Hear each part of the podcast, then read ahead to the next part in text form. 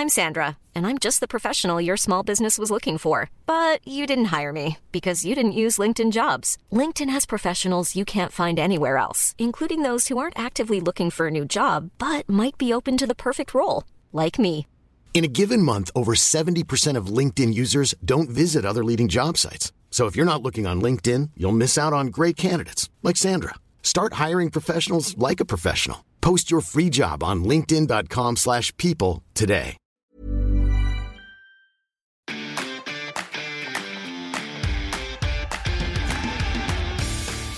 Geispod, der FC-Podcast des Geistblog Köln.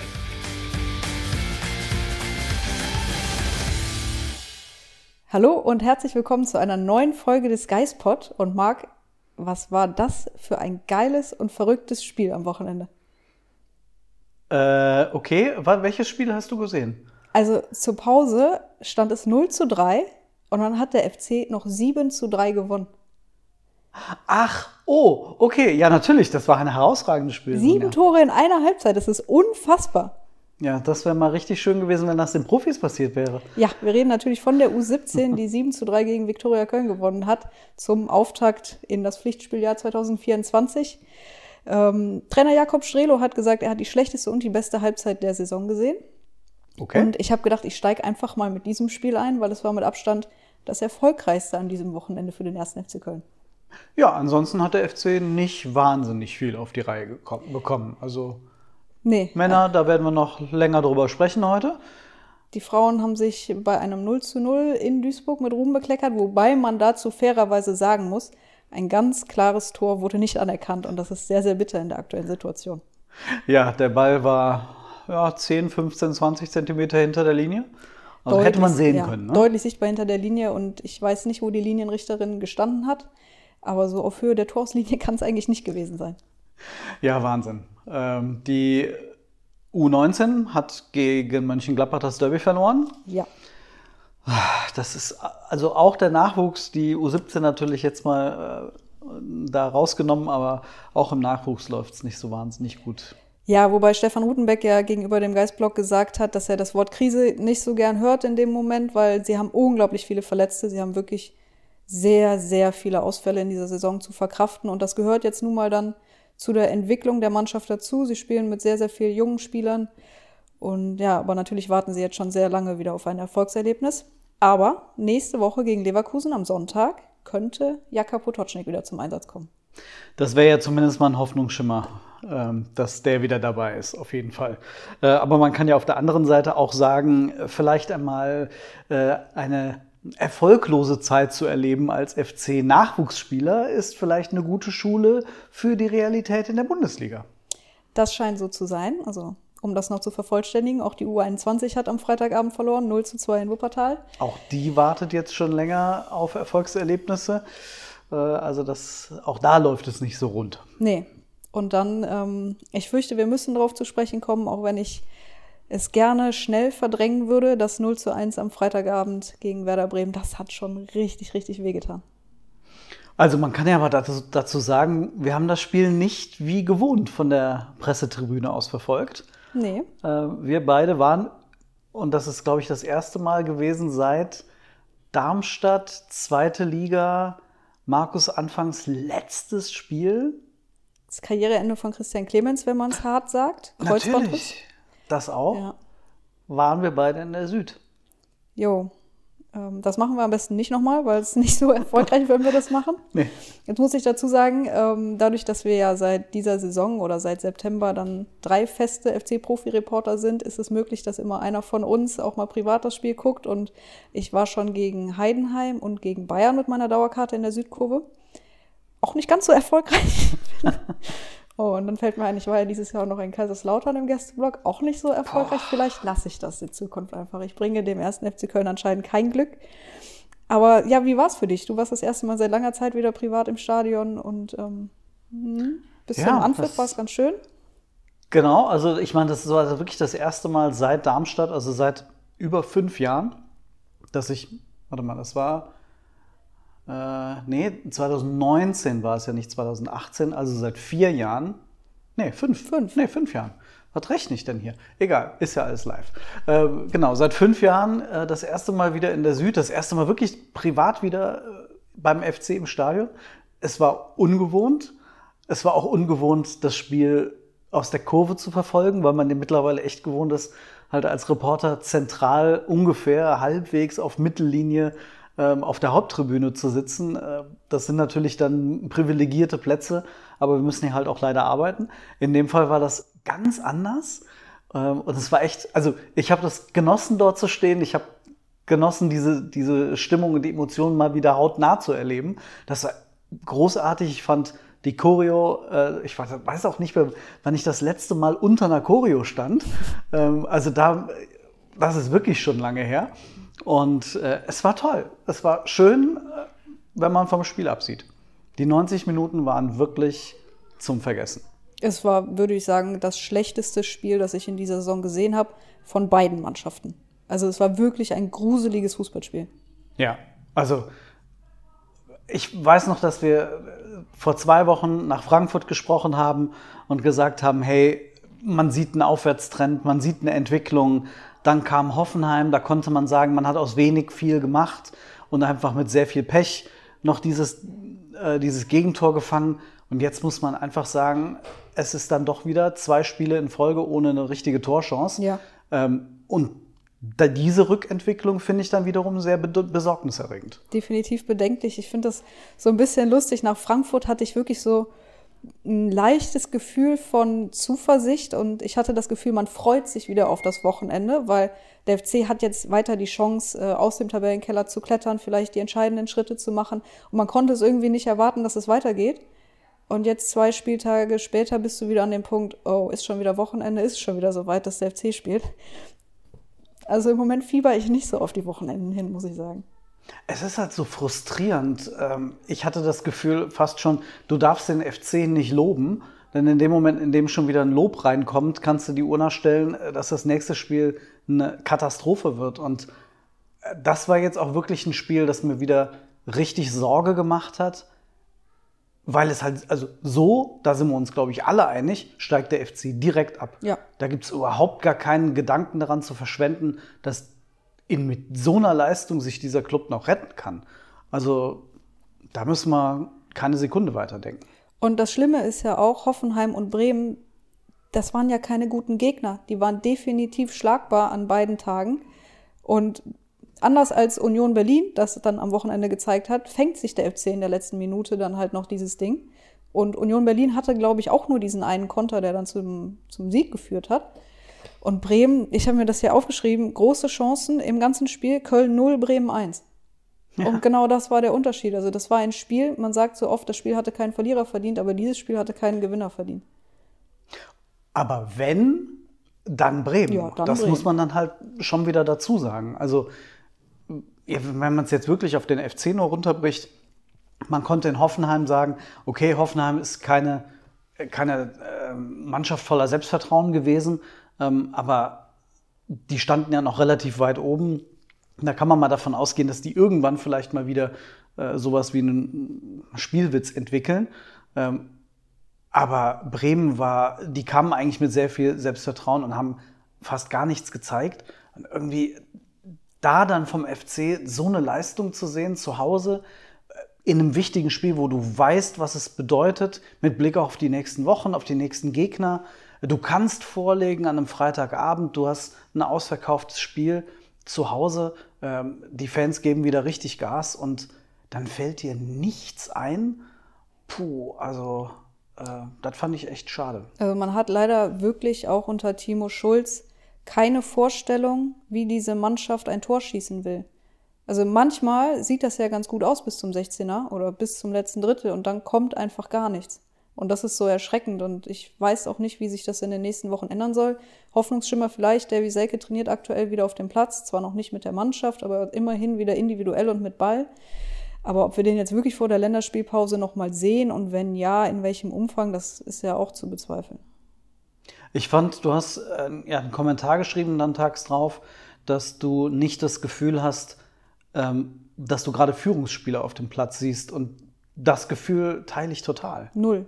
Ich, ich weiß nicht, wer in dieser Mannschaft Verantwortung übernimmt. Also ich kann mir auch die Kabine aktuell nicht vorstellen, wer dann da wirklich mal dazwischen haut.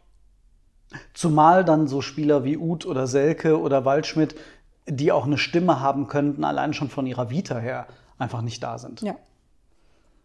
Und dann sind es halt die Finkgräfes und die Deals und die Thielmanns, die vorne weggehen. Ähm, und gerade Deal würde ich mir jetzt ehrlich gesagt gerade wünschen, dass der reinkommt. Ähm, denn der Junge hat dann die Unbekümmertheit, die auch äh, Finkgräfe schon an den Tag gelegt hat. Und er sagt, komm, scheißegal, ob das jetzt hier Regionalliga oder Bundesliga ist, ich mache jetzt hier mal ein Ding. Ja. Also gerade bei den dreien, die ich dann auch im Kommentar angesprochen hatte, Thielmann, Finkgräfe, Deal, bei den drei hatte man in der Schlussviertelstunde wirklich das Gefühl, die wollen das Ding auf Biegen und Brechen nochmal umdrehen. Und als dann der Schlusspfiff kam, sind alle drei ja irgendwie auch zu Boden gesunken und man hat ihnen wirklich die Enttäuschung so krass angesehen, wie ich es bei keinem der anderen Spieler gesehen habe.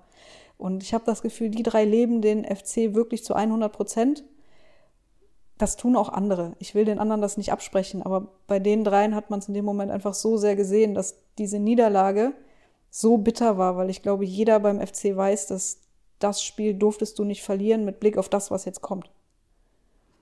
Also dieses, diesen Satz, das Spiel durftest du nicht verlieren, das hatte man ja schon im, im, in der Hinrunde auch in Bremen. Mhm. Ähm, aber es ist, genau, wie du sagst, so diese drei Jungs, die lassen wirklich ihr ganzes Herz für den FC. Da ist da ist purer Wille, pure Leidenschaft und auch wirklich das Gefühl, mit diesem Club und in diesem Trikot und mit dem Geißbock auf der Brust, so kitschig das jetzt klingt, aber die wollen das leben, die wollen alles dafür tun.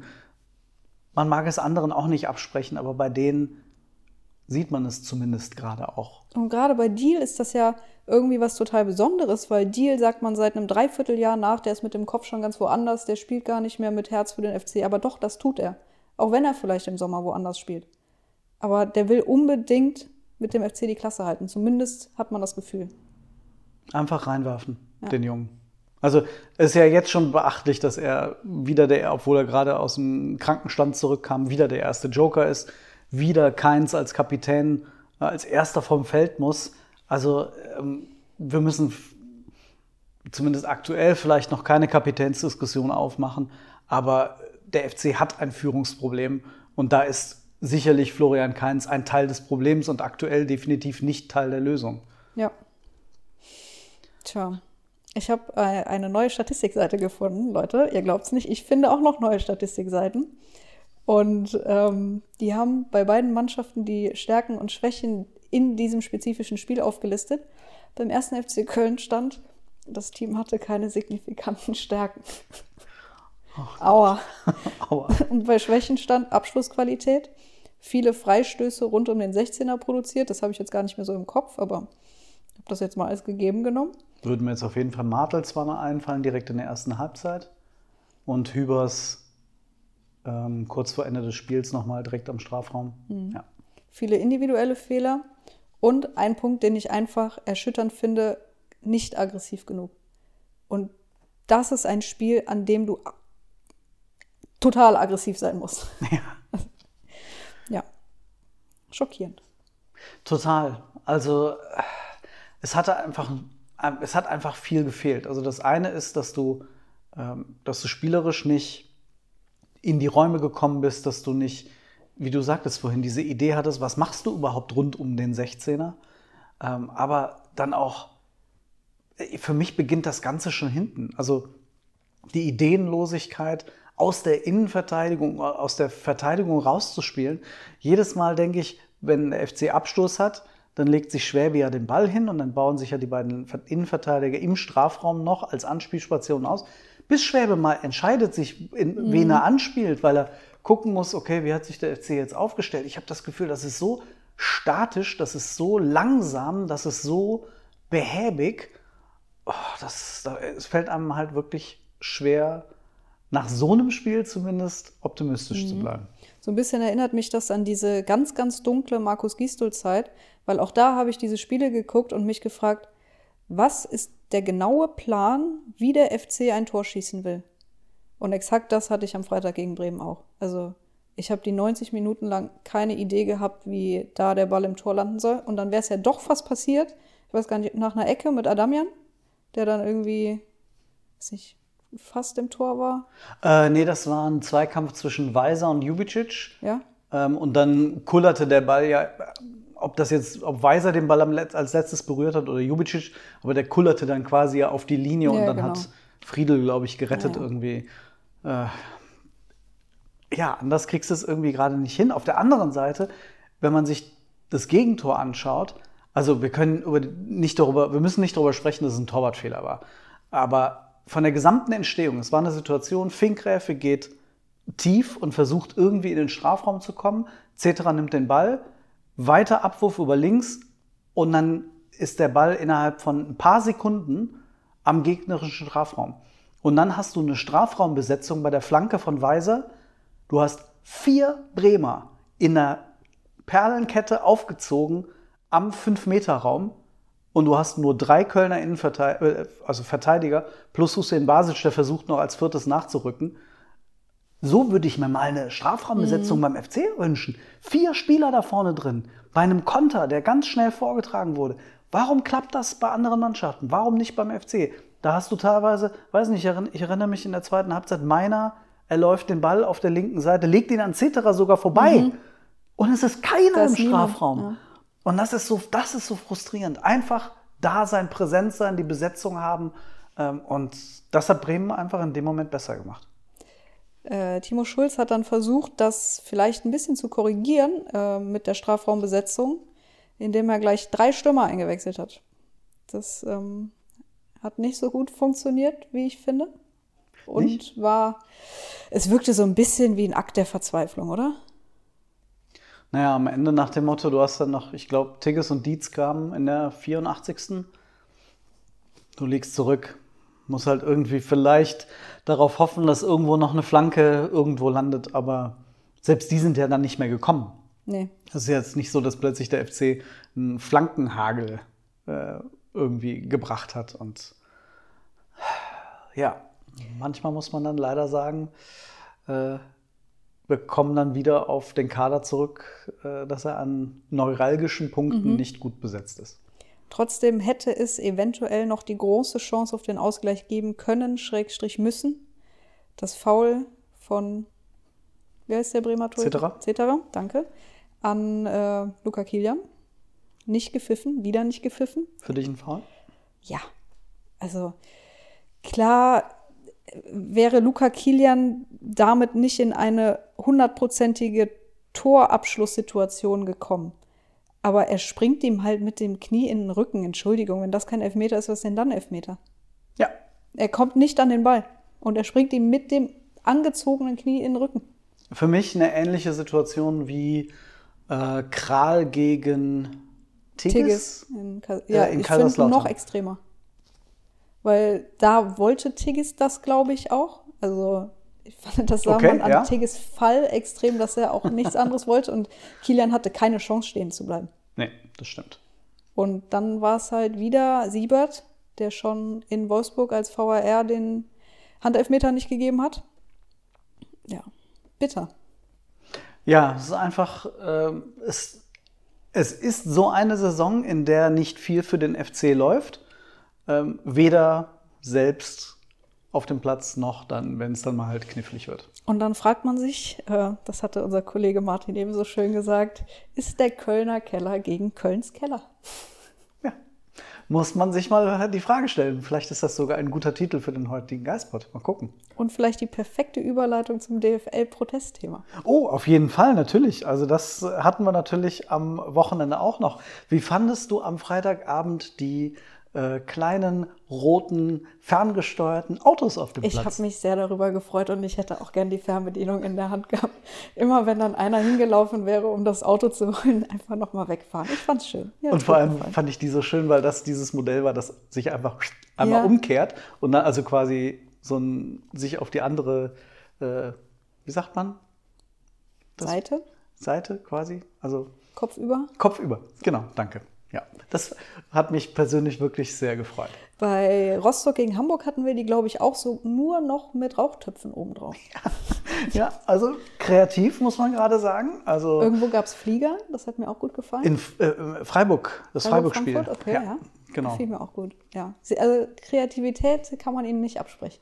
Nee, absolut. Ähm, wie findest du gerade die, die Proteste? Wir haben jetzt dieses, diese Woche viel erlebt zu dem Thema, also letzte Woche, muss man ja sagen. Ich finde es spannend, dass die Stimmen auch aus den Vereinen lauter werden, dass die Proteste doch nun bitte endlich mal aufhören sollen. Aber ich finde es genau richtig, dann jetzt auch noch weiterzumachen. Weil nur weil jemand sagt, ja, jetzt ist aber auch mal gut, nee, ist es halt eben nicht. Und man sieht ja, was die Proteste erreichen. Genau, also äh, können wir ja mal ähm, auch ein bisschen schildern, äh, wie das letzte Woche bei uns gelaufen ist. Ihr habt ja dann am Sonntag ein Interview gesehen ähm, bei uns mit Christian Keller, äh, in der er sehr klar Stellung bezogen hat. Ähm, man kann ja mal kurz vorlesen. Was hat er so gesagt? Also, die Reputation der beiden Bundesligen wird aktuell beschädigt. Damit meinte er einerseits natürlich durch die Proteste, weil das Bild einfach nicht so positiv gerade ist. Und auf der anderen Seite meinte er aber auf jeden Fall auch ähm, das Vorgehen der DFL äh, im Rahmen dieser gesamten ähm, Abstimmungsgeschichte. Geschichte. Ähm, er sagt auch, zu Spielabbrüchen darf es nicht kommen. Es geht da um die Inte- Integrität des sportlichen Wettbewerbs. Aber, und das ist mein persönlicher, meine persönliche Lieblingsaussage, die Fanproteste sind unmittelbare Folge der bestehenden rechtlichen Verdachtsmomente sowie der bislang mangelhaften Kommunikation mit der Basis. Mitglieder und Fans bilden das Herz des deutschen Profifußballs. Das müsste eigentlich auch jedem Bundesliga-Funktionär bewusst sein. Fand ich schön formuliert. Finde ich auch schön formuliert. Und lustigerweise habe ich mir dahingehend ein Zitat von Zorniger, dem Trainer von der Spielvereinigung Greuther Fürth, aufgeschrieben, der da gesagt hat, ich finde es unsäglich, wenn immer wieder angedeutet wird, dass die Fans das Herz des Spiels sind. Die einzige Gruppe, ohne die ein Spiel nicht, ohne die du ein Spiel nicht durchführen kannst, sind die Fußballer selbst. Womit er grundsätzlich natürlich recht hat, dass die Fußballer äh, die, das, diese 90 Minuten ausmachen. Aber worum es ja hier, glaube ich, geht, äh, ist, dass die Bundesliga als solche immer als so gro großartig und grandios dargestellt wird und als solche auch vermarktet wird wegen den Fans. Genau das. Und ähm, was war denn bei den Geisterspielen? Die, äh, die Vereine sind alle fast insolvent gegangen wegen der Geisterspiele. Also nicht nur, dass sie das Herzstück des Fußballs sind, sondern es ist auch finanziell ganz essentiell. Und ich habe mich auch gefragt, was wäre das denn für Proteste, wenn die Fans einfach keine Tickets mehr kaufen würden und nicht mehr zum Spiel gehen? Dann hätten die Vereine auch wieder große Probleme. Ja. Das wäre dann der nächste Schritt, der dann allerdings, glaube ich, eher die Vereine träfe. Und das wollen die Fans ja im Letz-, in der letzten Konsequenz nicht. Sie wollen ja. Aber dann Die müssen die Vereine ja reagieren. Genau.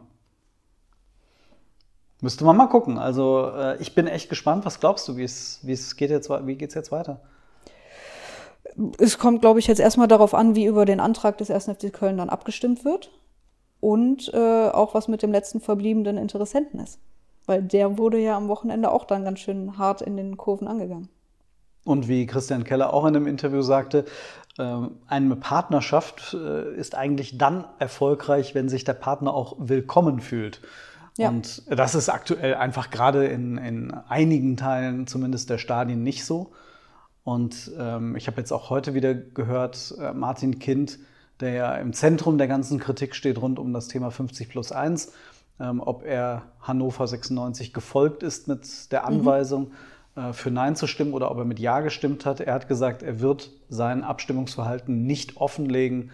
Ähm, es sei eine geheime Abgabe gewesen und daran wolle er sich halten.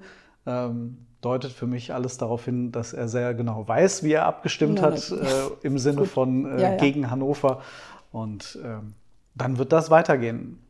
Ich fände es einfach schön, wenn man den Fans zuhört und sie mit ins Boot holt und transparent ist. Und Christian Keller hat es auch uns gegenüber gesagt, dass die Entscheidung für den Investor, auch wenn der 1. FC Köln dagegen gestimmt hat, durchaus die richtige sein kann, wenn man es richtig macht. Aber das musst du den Fans halt erklären. Und du musst es, ich finde, du musst auch als Verein offenlegen, deinen Fans gegenüber, du bist in der Verantwortung, das zu tun, wie du abgestimmt hast. Und wenn ich dann Aussagen von Emre Can äh, höre, äh, wenn ich meine Meinung sagen darf, dann finde ich, dass es irgendwann mal gut ist. Wir leiden extrem darunter, verlieren unseren Rhythmus. Deswegen hoffe ich, dass es bald ein Ende hat. Du bist Profifußballer. Du wirst mal 20 Minuten äh, dich irgendwie warm halten können und dann weiterspielen, zumal die Leistung von Borussia Dortmund, glaube ich, nicht so schlecht ist wegen der Proteste. Also diese, diese Rhythmusdiskussion finde ich albern. Denn es ist ja nicht so, dass eine Mannschaft plötzlich nicht mehr im Rhythmus ist, sondern es sind beide Mannschaften. Es ist für alle das Gleiche. Also ich finde, die Spieler sollten wirklich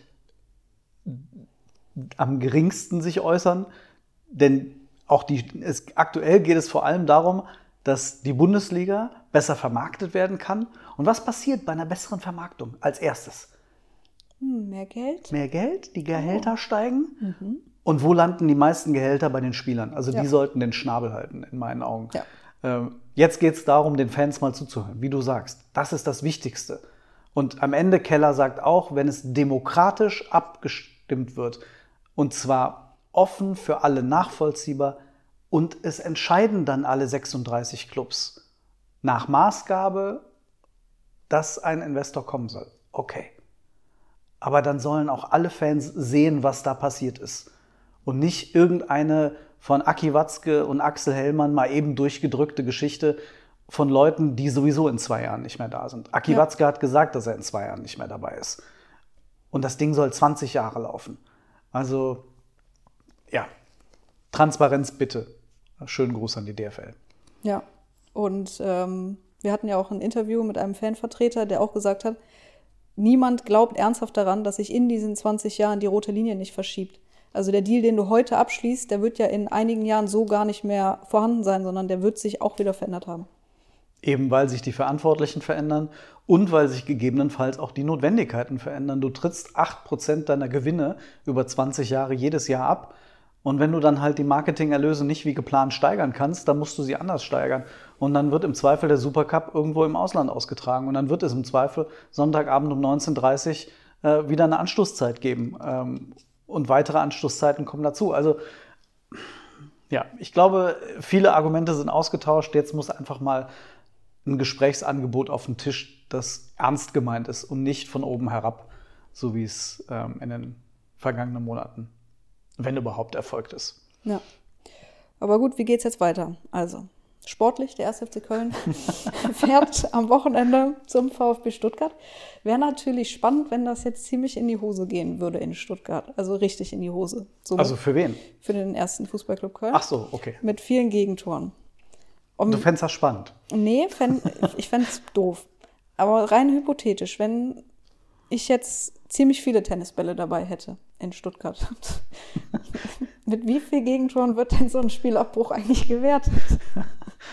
Ich glaube 0-3. Ja, da kann man mal drüber nachdenken. Kann man mal drüber nachdenken. Kann aber auch mal drüber nachdenken, ob nicht der 1. FC Köln mal gerne jetzt in den nächsten Wochen endlich ein bisschen an die Fans auch denkt hm? und den entscheidenden Mannschaften in die Suppe spuckt. Also für mich persönlich ist es diese Liga, diese Saison eine Tortur. Natürlich. Das ist schlimm. Leverkusen steht mit acht Punkten Vorsprung oben. Die Bayern verkacken gegen Bochum. Äh, Stuttgart gewinnt das vierte Spiel in Folge und steht mit sechs Punkten Vorsprung äh, auf einem Champions League Platz. Hm. Ich würde ganz gerne den ersten FC Köln jetzt sehen, wenn er Punkte holt, äh, genau gegen diese Gegner. Aber weißt du, was das Schlimme ist? Die Bayern sind absolut angenockt nach Bochum gefahren, keine Frage. Aber der erste FC Köln hätte es nicht geschafft, drei Tore gegen die Bayern zu schießen. Niemals. Schon gar nicht, wenn sie nach einer Viertelstunde zurückliegen. Ja, der erste FC Köln hätte es nicht geschafft, dieses Spiel zu gewinnen. Da bin ich mir zu 100% sicher. Und das tut halt so weh. Bochum ist auf was? Neun Punkte weg? Ja. Ja. Die, die brauchst du nicht mehr angucken. Du brauchst. Union ist auf acht weg. Bochum ist auf 9 weg. Du hast jetzt vielleicht noch Gladbach und Augsburg. Ganz, ganz vielleicht, wenn alles gut läuft. Also dann musst du aber jetzt punkten. Mein, mein Gedanke irgendwie richtet sich wirklich nur noch an die Relegation. Ja. Das ist also, Klar kann man auf Gladbach gucken mit sechs Punkten, klar kann man auf Augsburg gucken mit sieben Punkten, aber dann musst du noch einen Punkt weiter einrechnen, weil du ein grottenschlechtes Torverhältnis hast da unten. Ja, aber wenn du sieben ähm, Punkte aufholst, holst du auch Torverhältnis auf. Also. Ja, du müsstest 14 Tore auf Gladbach aufholen. Ach so. Dafür müsstest du erstmal 14 Tore schießen. Ja, du holst ja allein vier im direkten Duell in drei Wochen auf. Ach so, stimmt. Meine, vier, also acht meinst du? Ja. Ja, okay.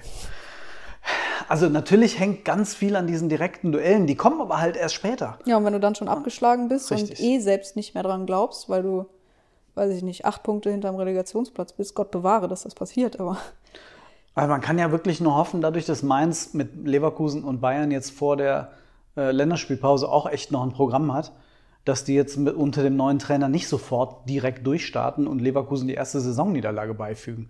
Also wenn das passiert, dann äh, ja, sie haben halt aber schwer. auch Bochum und Gladbach und wenn sie die beiden gewinnen, sechs Punkte und ich glaube nicht, dass der FC noch sechs Punkte holt bis zur Länderspielpause.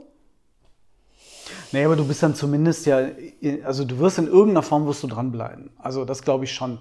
Also ich glaube nicht, dass du plötzlich irgendwie sieben, acht Punkte hinten dran bist. Das du bist jetzt nur einen vor Mainz. Aber du musst irgendwie zumindest mit einem Gefühl in die Länderspielpause gehen, dass du es noch schaffen kannst. Zumindest die Relegation zu erreichen. Es muss wie unter Funkel sein, dass du das Gefühl hast, Relegation ist das Ziel und das kannst du erreichen und das ist realistisch. Und dafür kämpfst du dann in der Länderspielpause in Trainingslager und dann musst du danach halt äh, Flagge zeigen bei den Spielen gegen Augsburg, gegen Bochum etc. Das muss dann in dem Moment äh, der Knackpunkt sein. Aber boah, Der April ist halt der entscheidende Monat, ne? Du hast da Bochum, Darmstadt, Mainz und die Bayern. und die Bayern. und die Bayern. Ja, unterm neuen Trainer vielleicht. Ja, stimmt. Ja, mal schauen. Es wird nicht besser, Marc, aktuell. ich will, ich will ja die Hoffnung nicht verlieren und deswegen bin ich ja immer hier noch versucht, zumindest was Positives zu sehen. Dann sage ich, Hoffenheim und Bremen hast du in Teilen selbst das Spiel machen müssen und hast es nicht geschafft. Jetzt fährst du nach Stuttgart und dann musst du mal zeigen, dass du verteidigen kannst. Und dann musst du zeigen, dass du Tempo hast und dass du kontern kannst. Dann ist das vielleicht ein ganz anderes Fußballspiel als das, was der FC in den letzten zweieinhalb Jahren gezeigt hat. Aber dann muss Timo Schulz mit seiner Mannschaft jetzt sich einfach was anderes einfallen lassen. Denn so wie es jetzt war, kann es nicht weitergehen. Nee. Dann hoffen wir, dass wir es schaffen.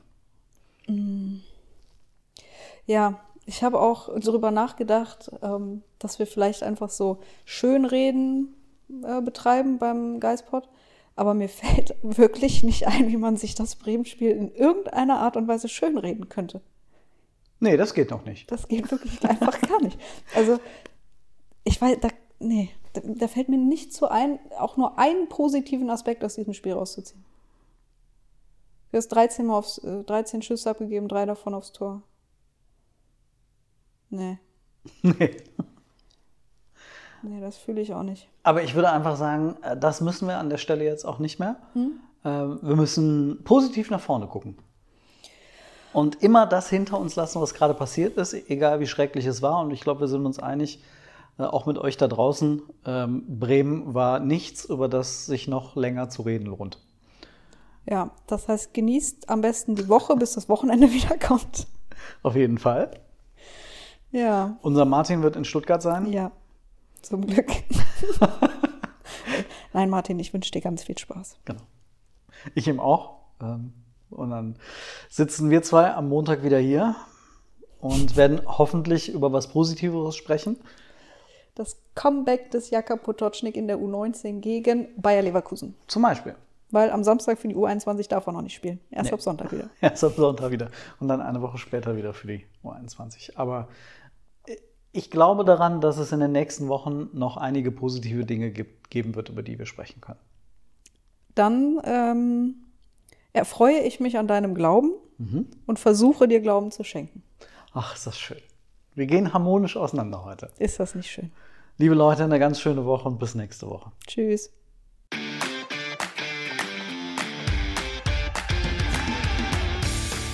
Geispod, der FC-Podcast des Geistblog Köln.